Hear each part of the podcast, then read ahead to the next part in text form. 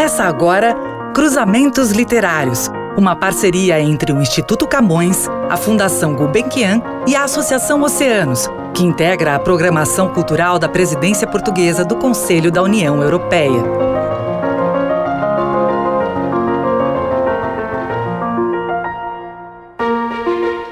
Bem-vindos a mais um Cruzamentos Literários, uma parceria entre o Instituto Camões, a Fundação Gulbenkian e a Associação Oceanos.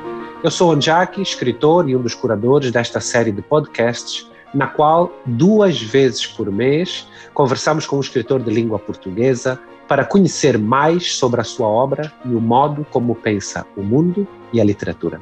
No programa de hoje, temos o prazer de receber o escritor português José Luís Peixoto, Prêmio José Saramago em 2001, Prêmio Cálamo em 2007, Prêmio de Poesia Daniel Faria em 2008, Prêmio da Sociedade Portuguesa de Autores 2013, Prêmio Salerno Libro da Europa em 2013, Prêmio Oceano em 2016 e também um prêmio para melhor tradução no Japão em 2019 pelo livro Galveias, autor, entre outros, do livro Um Almoço de Domingo. Como sempre, no Cruzamentos Literários, contamos também com a presença de um convidado para ler trechos da obra do entrevistado. Nesta edição, temos a participação do jornalista e escritor Ronaldo Bressan, que lerá fragmentos de livros de José Luís Peixoto. Peixoto. Olá. Eu estava a ver aqui, contei no total mas sempre há livros secretos, 19 títulos teus entre 2001 e agora. Confesso que não, não fiz ainda essa contabilidade, já perdi um pouco o, o, o conto, até porque tenho publicado livros de várias naturezas, uh, livros é destinados a, a público infantil, por exemplo, já tenho dois, livros que às vezes circulam um pouco entre os géneros, e na verdade quando às vezes me fazem essa pergunta, para mim é até um pouco embaraçoso, porque eu não sei já exatamente quantos livros é que são. Sei que agora publiquei um romance, não, que é o meu oitavo romance. Exatamente, o romance é, sim. Olha, uh, não, mas é de propósito também, e vamos começar por aí. Tu sempre quiseste, sempre soubeste que ias escrever vários géneros, o que te apetecesse, ou não? Ou pensavas que ias ficar por uma delas, por um deles? Bem, eu descobri em primeiro lugar, a poesia na minha adolescência. Até descobrir a poesia, eu nunca imaginei que escrever fosse o que fosse. Na verdade, nem me via como um grande leitor. Hoje, eu, quando olho para o que foi a minha infância, para o que foi a minha adolescência, vou-me apercebendo cada vez mais que eu, eu, afinal, até lia bastante. Mas não me via assim. Eu não me via como uma pessoa que lesse mais do que os outros. Isso acontecia porque realmente eh, essas eram as possibilidades que havia ali, porque eu nasci em Galveias, eh, na época a televisão não era tudo aquilo que é hoje, curiosamente aqui em Portugal... Não tinhas o iPad nessa... também? Sim, aqui em Portugal no início dos anos 80, é, às vezes é para mim difícil explicar, por exemplo, aos meus filhos, mas a televisão começava às seis da tarde e havia dois canais os programas Exato. infantis eram, nem sei se chegava a ser meia hora por dia. E por isso não havia todas essas concorrências e acabávamos por ter bastante tempo e também bastante liberdade. E uma das coisas que nasceu, provavelmente devido a essa disponibilidade, foi a leitura. Tenho duas irmãs que são mais velhas do que eu, uma tem mais 13 anos do que eu, a outra tem mais 8 anos do que eu, e é claro que eu tentava acompanhá-las, apesar de, é, da diferença de idade. E foram elas responsáveis por trazer bastantes livros para casa. Ainda assim, eu uh, sou um filho, pode-se dizer, das bibliotecas públicas e muito de uma biblioteca itinerante que chegava, que vinha, era um carro que vinha uma vez por era mês. Do o do Exato. caminhãozinho era da Gulbenkian Exato. ou era, já era, era outro? Era Bibliotecas Itinerantes da Fundação Gulbenkian. Curiosamente, o homem que dirigia esse carro e que era o bibliotecário, ele até faleceu agora recentemente, e que era o Dr. Diniz, e foi eu. Era um personagem nas vossas infâncias, não é? Uma grande personagem. Na verdade, agora que ele faleceu, muitas das pessoas que foram marcadas pelas sugestões de leitura que ele fazia e pela atenção que ele tinha e pelo gosto que ele tinha pelos livros, que contagiou muita gente, pronto, foi agora muito falado, não é? Mas dizia, ele foi uma das pessoas que me chamou a atenção para a poesia. E a poesia, para mim, nessa primeira fase, eu acho que foi muito interessante porque para lá daquela abordagem um pouco adolescente, de também de encontrar ali na poesia uma forma de pensar certos sentimentos e certas comoções que a pessoa vivia naquelas idades, eu também claro. comecei muito logo a ver a poesia como um jogo.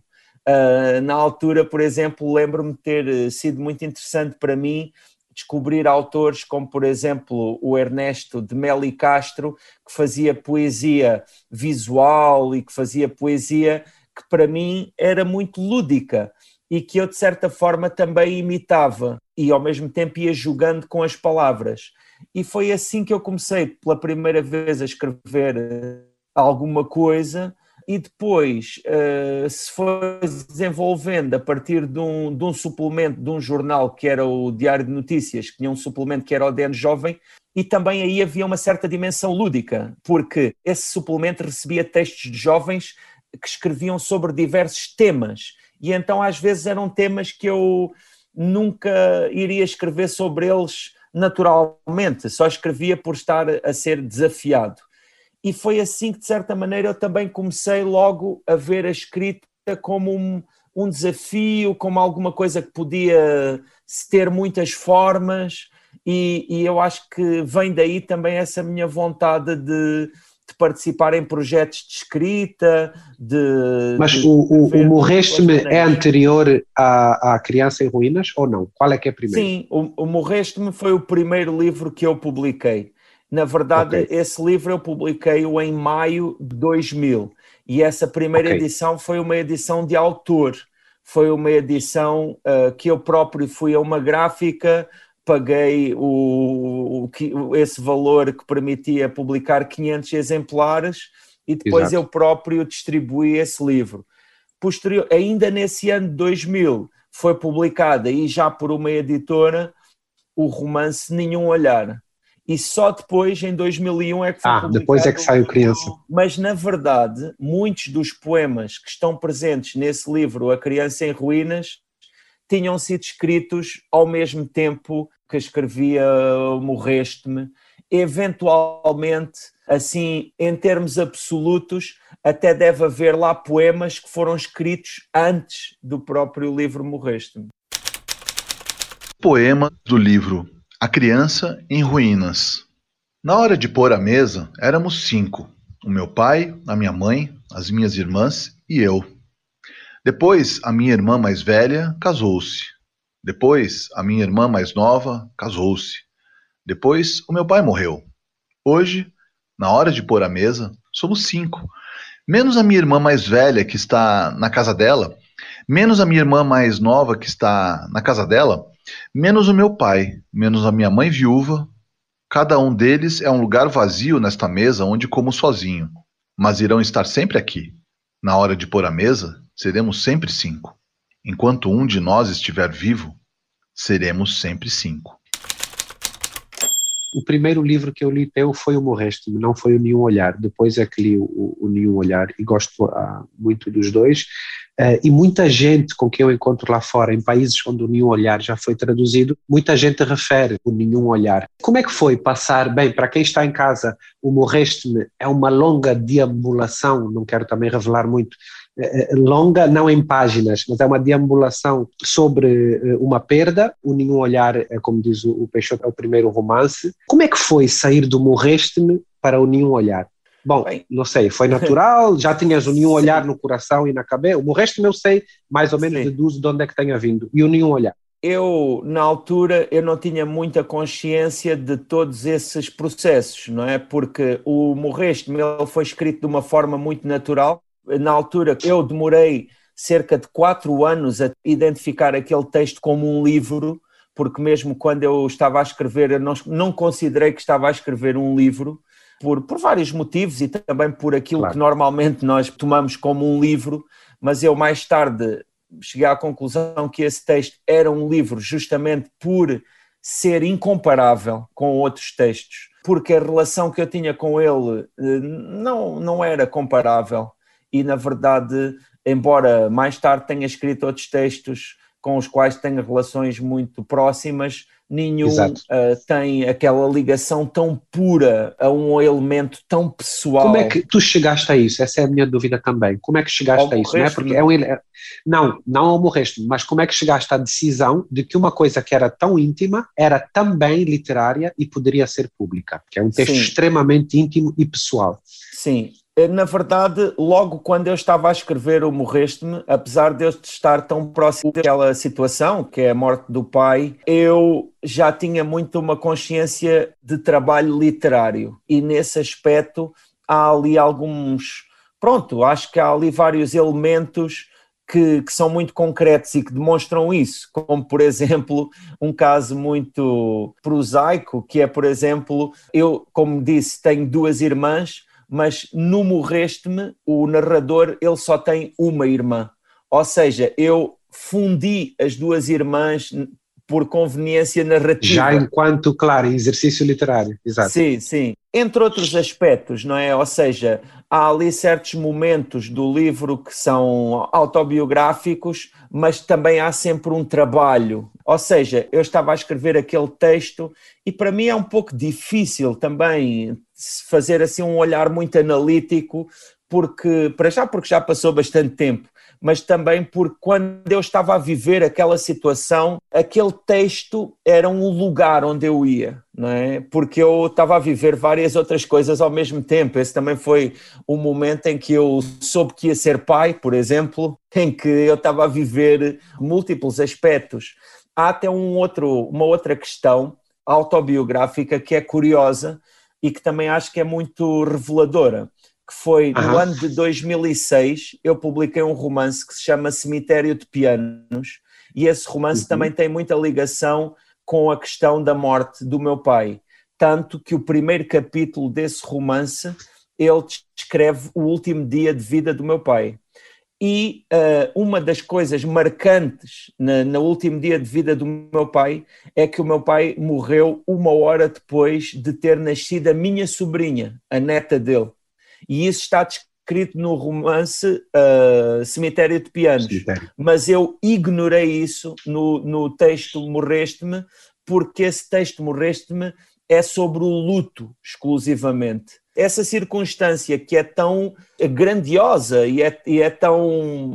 Eu não tinha como escrever sobre ela claro. naquele momento. Eu nem Sim, ali, ali é uma relação umbilical, não é? De ti para sim, o pai, sim. então não cabe Eu não um conseguia compreendê-la. Voltando àquela outra questão que tinhas levantado e que eu depois não, não falei acerca do morreste-me, ah, perdão, da passagem do morreste-me para o nenhum olhar. Para o nenhum olhar. Uhum. Eu, eu confesso que na época eu, quando pronto, coloquei para a mim próprio essa proposta de escrever o Nenhum Olhar, eu não tinha a certeza de ser capaz de escrever um romance. E então essa era a primeira proposta ali, era escrever um romance. Não é? Exato. E efetivamente aquilo que eu levava para esse livro era um pouco aquele alentejo, eram ali algumas ideias que também são centrais, e depois houve outras coisas que entraram sem serem fruto de uma decisão, como por exemplo o próprio Nenhum Olhar tem em muitos momentos circunstâncias sobre a morte do pai e tudo isso que eu ainda estava muito próximo de todo esse tema, não é? E, e uhum. isso entrou sem, sem que tenha sido fruto de uma decisão. Mas para mim, o que o, o Nenhum Olhar nasce dessa grande proposta tentar escrever um romance. E foi assim que, pronto, que eu, que eu fui escrevendo. E correu bem, não é? Foi, foi abrindo correu. muitos caminhos. Não, esse livro mudou a minha vida. Até a um nível prático, não é? Porque. Sim, a dada altura diz ali na tua biografia, tu dizes, passei a escrever profissionalmente, não é? A partir Sim, daí tu claro, decides claro. que, ou não, Sim. tem a ver com esse livro também? Tem sobretudo que ver com o prémio José Saramago, porque eu, eu era professor do ensino secundário Uh, tinha dado aulas em vários lugares, dei aulas até em Cabo Verde e, e em vários pontos de Portugal. E, e depois, uh, quando, foi quando eu voltei de Cabo Verde que eu comecei a tentar encontrar formas de publicar os textos que eu já tinha. Porque eu, quando voltei de Cabo Verde, que foi em 99, eu já tinha o livro Morreste-me escrito e já tinha o Nenhum Olhar também terminado. E comecei aí a tentar encontrar formas de publicar. Na verdade, aqui em Portugal era, já nessa época e agora ainda mais, bastante precário uh, viver como professor. é curioso porque normalmente as pessoas consideram que é precário viver como escritor, mas viver Exato. como professor também é bastante precário aqui. E na época, quando ganhei esse prémio Saramago, que para mim foi um, uma grande surpresa, porque era o meu primeiro romance, porque, pronto, por vários motivos, eu pensei em aproveitar essa oportunidade e até aquele balão de oxigênio económico Exato, financeiro. para, para justamente começar a tentar viver da escrita. Eu, na altura, já tinha várias colaborações na imprensa, estamos a falar num momento em que a imprensa aqui em Portugal até permitia, às vezes, publicar contos, por exemplo, chegávamos a publicar textos de ficção e reportagens criativas de uma forma que infelizmente hoje em dia não acontece tanto. Já não há tanto lugar, não é? Não, hoje em dia parece que há, um, há menos, arrisca-se menos e também há um outro aspecto, até muito prático, que é quando nós olhamos para o que eram as tiragens dos jornais em papel nessa época e para, para os números das tiragens hoje, são muito diferentes. Na época vendia-se bastante mais jornais em papel e isso também dava um certo desafogo a toda aquela área e, e também vivíamos um momento em que Portugal vinha a sair dos anos 90 foi um tempo de euforia económica e patriótica aqui e havia esse otimismo, não é? E olha, se calhar também contagiado por esse otimismo decidi começar a viver eh, da escrita já vamos fazer a ponte por causa da, da casa, da escuridão e do antídoto depois com os Municipal. Eu ia dizer o Alentejo, claro, como pano de fundo afetivo, mas também pano de fundo das tuas obras. Há uma ponte entre o Nenhum Olhar e o Galveias? Ou não necessariamente? Ah, uma ponte uma, larga, obviamente, ponte mas o que, larga, como sim. é que parece uma revisitação, não é? Por, outra, por sim, outro sim. prisma, mas. Pronto, esses livros têm um, até um pouco mais de 15 anos a separar. Sim. Eu queria te perguntar isso: como é que surge o Galveias? E se tiveste eh, dúvidas em relação ao título. Porque Galveias, por exemplo, no Japão, é, o claro, livro claro. foi premiado, mas, digamos, e tudo bem, mas como sim, é que foi sim, a tua sim. decisão de chamar ao livro Galveias? Sim, Bem, um, para já há esse aspecto que é um aspecto fundamental, que é, enquanto que, que, que o romance Nenhum Olhar é um romance de uma certa abstração e um, um romance um pouco mitológico, em que o, o, o, espaço onde acontece nunca está definido, o tempo em que acontece também não está definido, as personagens têm nomes também simbólicos. Em Galveias, no romance Galveias, tudo é concreto. O título é, é Galveias. mais realista. Uhum. Sim, o título é Galveias, todas as personagens são nomeadas por nomes um pouco mais prosaicos, as ruas são definidas tudo é mais. O espaço temporal, o tempo em que acontece é definido, janeiro e setembro de 1984, e isso faz muita diferença também. Mas curiosamente, isso também é, eu acho que é muito eloquente, efetivamente, numa certa dimensão, falam do mesmo tema. Porque eu, eu não considero que tenha uma, um grande leque de temas. Eu acho que escrevo sobre poucas coisas. Às vezes nós podemos considerar que, por exemplo, um livro que fala sobre viagens à Coreia do Norte é muito diferente de um livro que fala sobre o Alentejo, que são as minhas origens, mas na verdade eu vejo muitas semelhanças nesses livros. Eu vou tentando às vezes alargar o, vá lá, o espectro de, dos meus temas possíveis, mas ainda assim eu considero que não tenho assim um. não é infinito o número de coisas acerca das quais eu posso escrever. E isso para mim também é um. não acho isso negativo, porque uh, nestas coisas há aquela ideia que, que acredito que já tenhas ouvido, que é aquela ideia que diz que os especialistas são pessoas que sabem cada vez mais sobre cada vez menos, até saberem tudo sobre nada, não é? E eu acho que é um pouco também isso que, que me vai acontecendo. Eu vou esmiuçando cada vez mais certos temas que são os meus temas. O que é que tu vês uh, em comum? Eu vejo pessoas, viagens, sentimentos, sim. O que mais sim. tu vês em comum, não é? Como é que de facto, como tu disseste, como é que se vai de Dentro do Segredo, que é o da Coreia, eh, agora a autobiografia, o Almoço de Domingo, embora já lá iremos, Sim. o Almoço de Domingo também tem características específicas. Mas sim. como é que se vai de um ao outro? É isso que estás a dizer, é, a mesma, é o mesmo sim, autor? Sim, quando nós, não é, quando nós olhamos assim a posteriori, nós depois conseguimos fazer certas leituras e eu sinto que talvez aqui haja esta situação do próximo e do remoto, do eu e os outros, não é?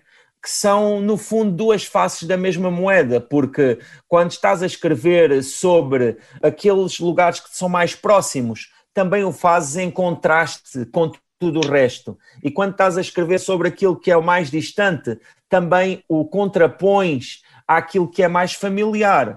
E, e, o mesmo acontece quando estás a escrever sobre os outros, estás a escrever sobre ti, e quando estás a escrever sobre ti, estás a escrever sobre os outros. E é um pouco por aí que eu vejo estes temas. Eu vejo-os um pouco por esta reflexão sobre a identidade, por exemplo, a questão do tempo também, não é? Seja sob o ponto de vista das idades, seja sob o ponto de vista da avaliação do tempo que estamos a viver, sob um, sob um ponto de vista histórico.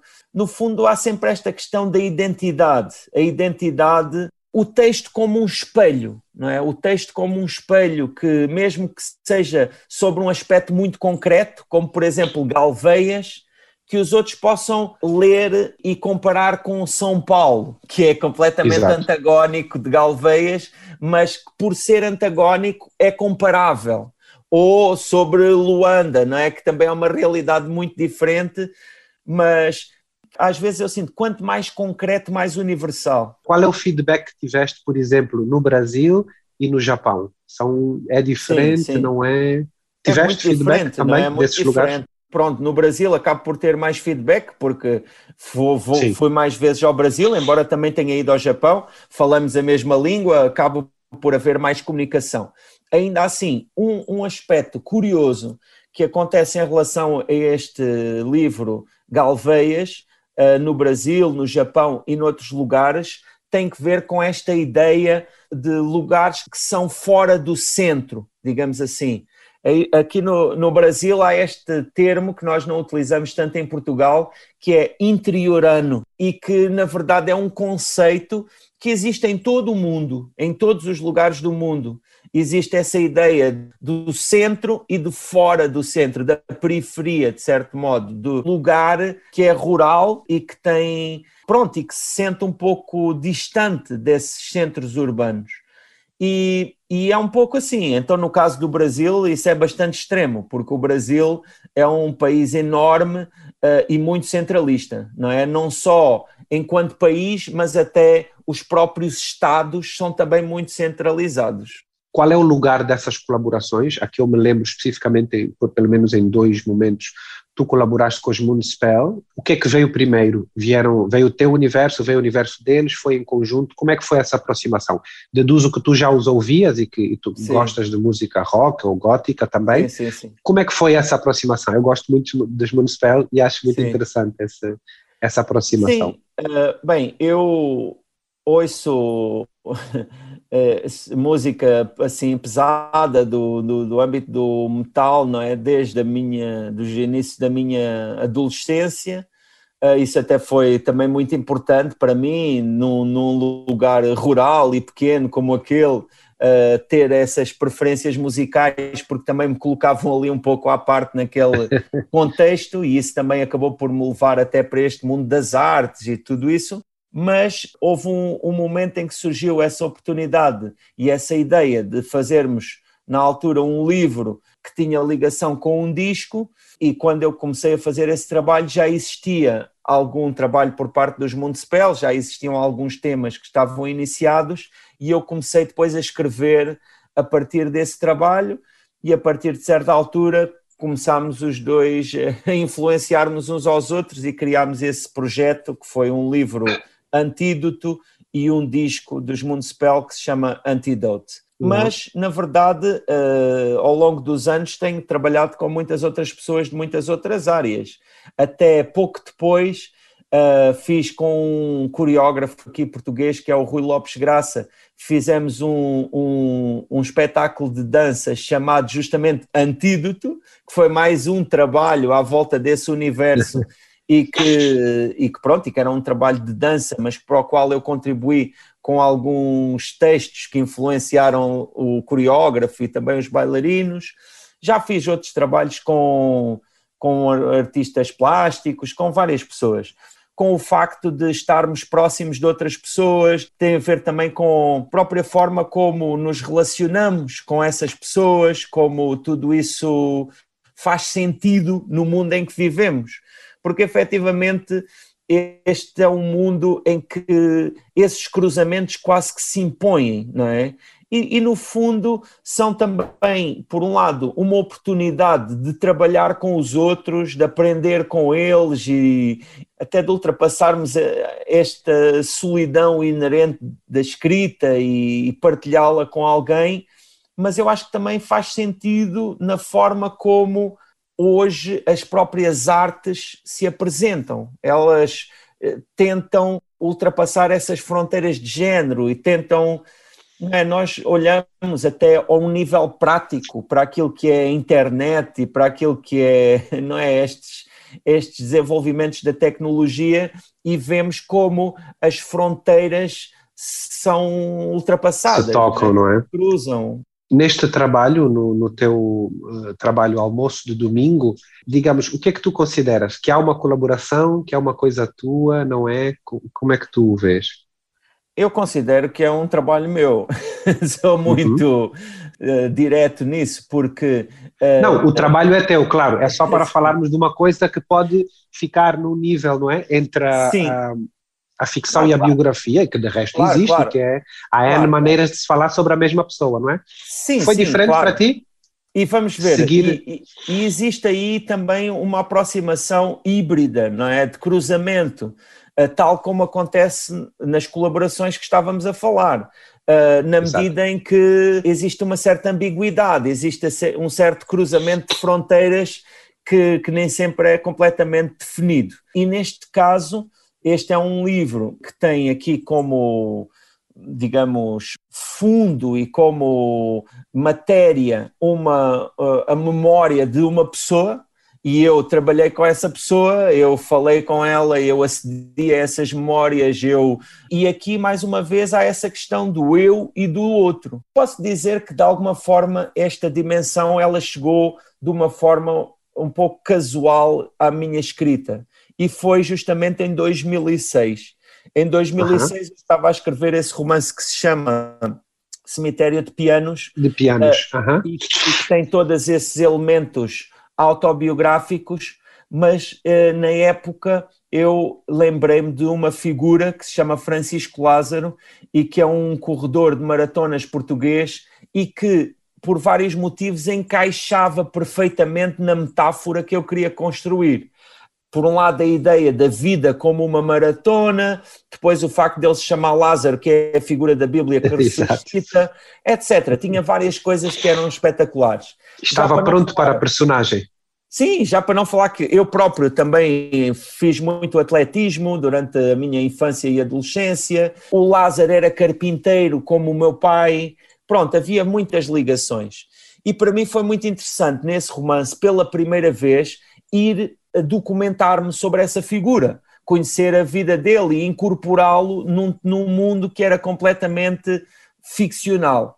Eu, na época, não estava tão preparado para, para fazer esse trabalho e então caí logo em algumas armadilhas. Primeira armadilha foi a da investigação.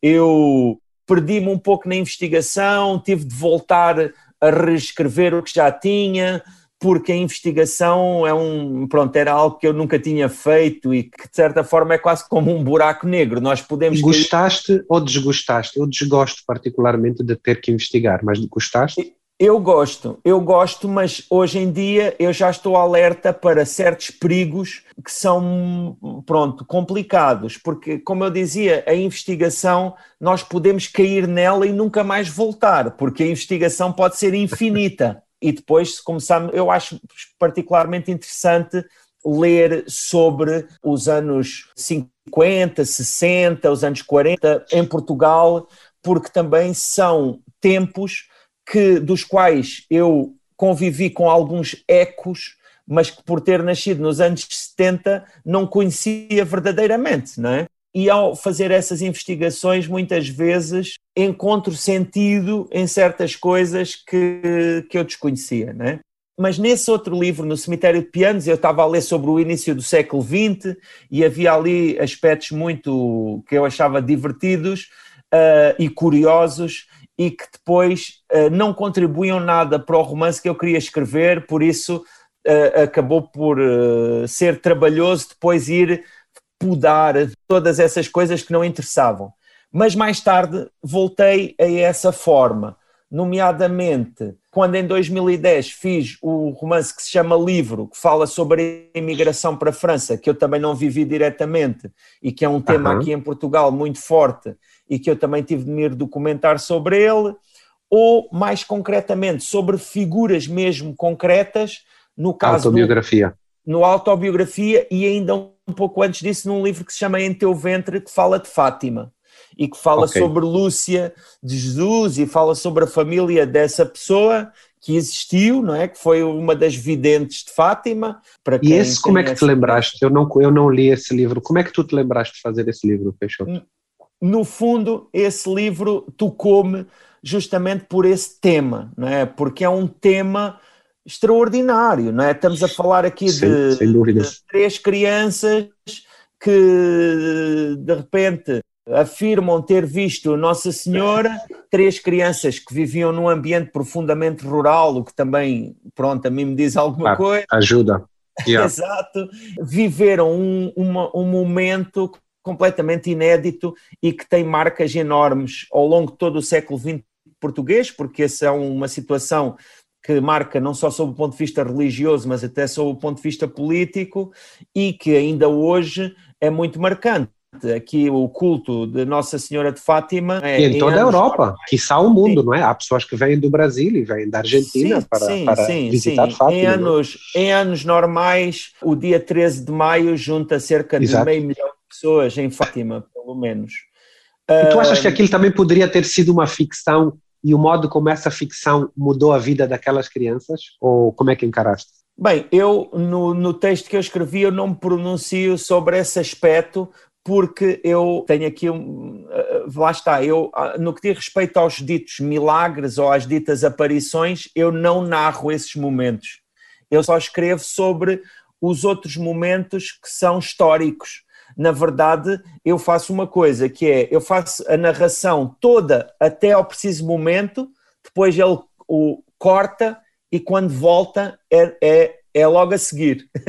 Ou seja, eu ostensivamente okay. ignoro esses momentos mas os outros aspectos eles são históricos e toda a gente está de acordo que aconteceram, que existiram aquelas crianças e que estiveram ali aquelas pessoas, não é? Sim, a, a vida deles, não é? O resto. Exato, e é, e é um pouco mais a isso que eu me dedico, sendo que as próprias aparições eu deixo para a fé de cada um, cada um faça a sua análise.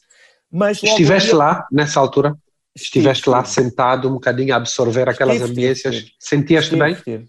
E estive na Casa das Crianças, que também é um lugar que pode ser visitado, e estive naqueles campos, e logo aí, por exemplo, sob o ponto de vista da escrita, todos os elementos, até, por exemplo, coisas como as culturas que os pais eh, deles faziam nas hortas, são uh, factuais. Isso dá-me um certo prazer e foi aí que eu comecei a trabalhar esse aspecto histórico, que depois desenvolvi bastante no livro Autobiografia, com a presença do Saramago, embora no caso de Saramago chega a haver, por exemplo, elementos que são do âmbito do realismo mágico, o que eu acho que é interessante, não é? Porque também coloca em contraste este, esta dimensão da realidade e irrealidade. E agora, neste livro Almoço Domingo, isso é levado a um, a um certo extremo, pelo menos no meu trabalho, né? há outros autores que já fizeram propostas até mais ambiciosas a esse nível, mas no meu uhum. caso é o mais longe que eu chego por ter esta personagem a falar comigo, por ter a perspectiva dele e por ter a oportunidade de colocar os detalhes uh, que me foram uh, contados por ele dentro das suas Sim. lembranças. E, va e, va e, vamos sentindo duas vozes, não é? Vão-se sentindo essas, essas vozes narrativas. Sim, uh, aqui para mim, vamos ver, é curiosa este aspecto da relação com a história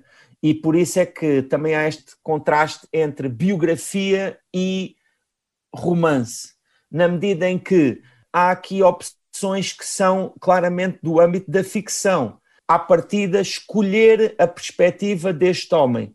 Ou seja, ela não é a única perspectiva possível. Eu poderia ter ido procurar outras fontes. Eu poderia, inclusivamente, fazer um exercício de imaginar aquelas mesmas histórias vistas por ah. outros olhos. Isto tem que ver com o facto da própria memória ser uma ficção, não é? A memória de cada um de nós também é um, por muito que nos custe, distorce, é uma distorção. Claro, não é? claro. Não é, um, não é uma máquina. Trecho do romance Almoço de Domingo. Lembrou-se da mãe, a existência da mãe no mundo, quando podia estar num lugar sem ela, mas a saber que ela existia. 90 anos. O senhor Rui era um filho de 90 anos. Impressionava-se com esta constatação. Surpreendia-se e sabia que aos poucos perderia esse espanto. No entanto, esse esforço seria inglório.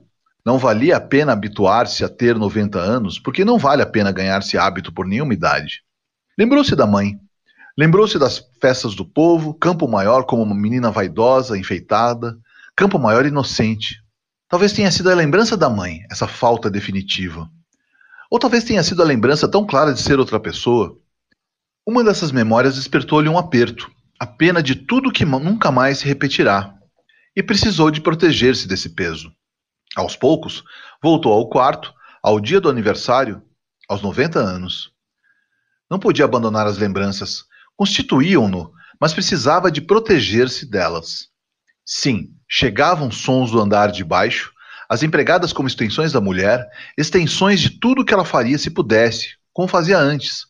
Alice, os planos, a mulher iria por fim assistir às imagens que tinha concebido para aquele dia. Por isso, a preparação de talheres, pratos, copos, transporte de cadeiras para a enorme mesa do almoço. Não se lembrava da última vez em que tinha saído tão tarde da cama. Horas antes, escutou todos os detalhes da mulher a levantar-se. Quando a madrugada ainda era funda, começou por distinguir-lhe a vontade e pouco depois o primeiro movimento. Então, todos os movimentos, a tentativa pouco hábil de existir em silêncio. Por amizade, o Sr. Rui não alterou a respiração, não tocou na imobilidade do corpo e do rosto, como se estivesse a dormir, disposto a dar e a receber.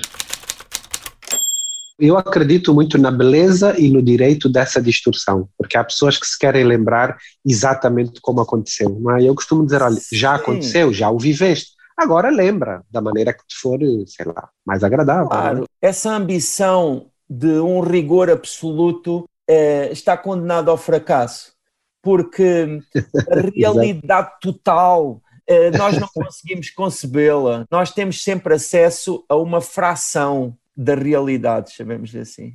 Olha, nós estamos quase a terminar. Eu queria fazer aqui uma, uma brincadeira curta, que eu vou te dizer uma palavra e tu fazes um comentário sobre essas palavras, tá bem? Uma, é, a primeira é provocatória. Futebol. Quase que teria vontade de dizer Benfica, porque eu sou um adepto do Sport Lisboa e Benfica. Ainda assim, okay. ainda assim, o futebol para mim é um tema que me traz muitas ambiguidades, porque sinto que o futebol é o grande tema do nosso tempo de uma forma que é um pouco pobre, no sentido em que, não sei se já deste por isso, mas, por exemplo, quando as pessoas querem explicar alguma coisa, é muito comum dizerem: Ah, é como no futebol. e então, quando são imagens do futebol, toda a gente entende. É? e diz: Ah, isso é como estar à frente da baliza e falhar. Ah, ok, já entendi. Ou isso é como quando, não sei, e está-me ideia que o futebol... O que também diz muito, não é? De uma cultura, não é? Também diz sim, muito de uma sim, cultura que se expressa e, por aí. E aqui em Portugal, o futebol às vezes é muito exagerado. É impossível não saber nada sobre o futebol, na medida em que o futebol às vezes abre os noticiários e então eu tenho uma relação de amor-ódio no que diz respeito ao futebol. E depois também porque sei que essa identificação clubística é muito superficial, não é? Quer dizer, aconteceu que eu, quando era criança, decidi apoiar essa equipa. Ah, mas Sim, mas isso, isso, é aquela coisa histórica, pá. aconteceu a milhões de pessoas serem do Benfica e só aconteceu a sete gajos serem do Sporting. São circunstâncias que, que o mundo. Enfim, mas este ano vão tem, ser é? campeões, é? este ano vão ser campeões e, portanto, também estão de parabéns. Oxalá. Vamos a um comentário mais rápido, tá bem? É porque temos aqui várias palavrinhas. Portugal. Portugal também é um espaço ambíguo, não é? Portugal também pode ser muitas coisas. Para mim, Portugal. Essa, é essa eu mãe. vou guardar, que tu disseste. Portugal também é um espaço ambíguo. Okay? Não, Portugal pode ser muitas coisas. Para mim, Portugal é a minha mãe. Uh, e por isso eu escolho ver Portugal pelo seu melhor.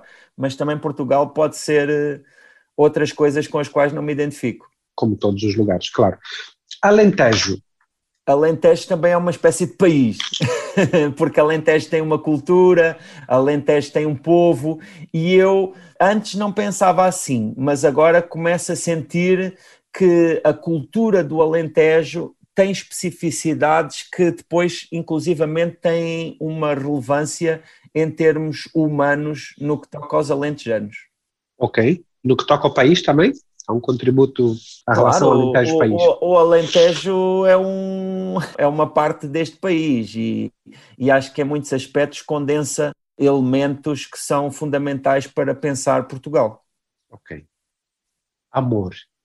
Amor é o horizonte, é aquele absoluto que nós sabemos que existe, que procuramos, sentimos, mas não somos capazes absolutamente de, de capturar, não é? E ainda bem, porque assim estamos sempre a, a persegui-lo. A última, que não poderia ser outra, a palavra pai.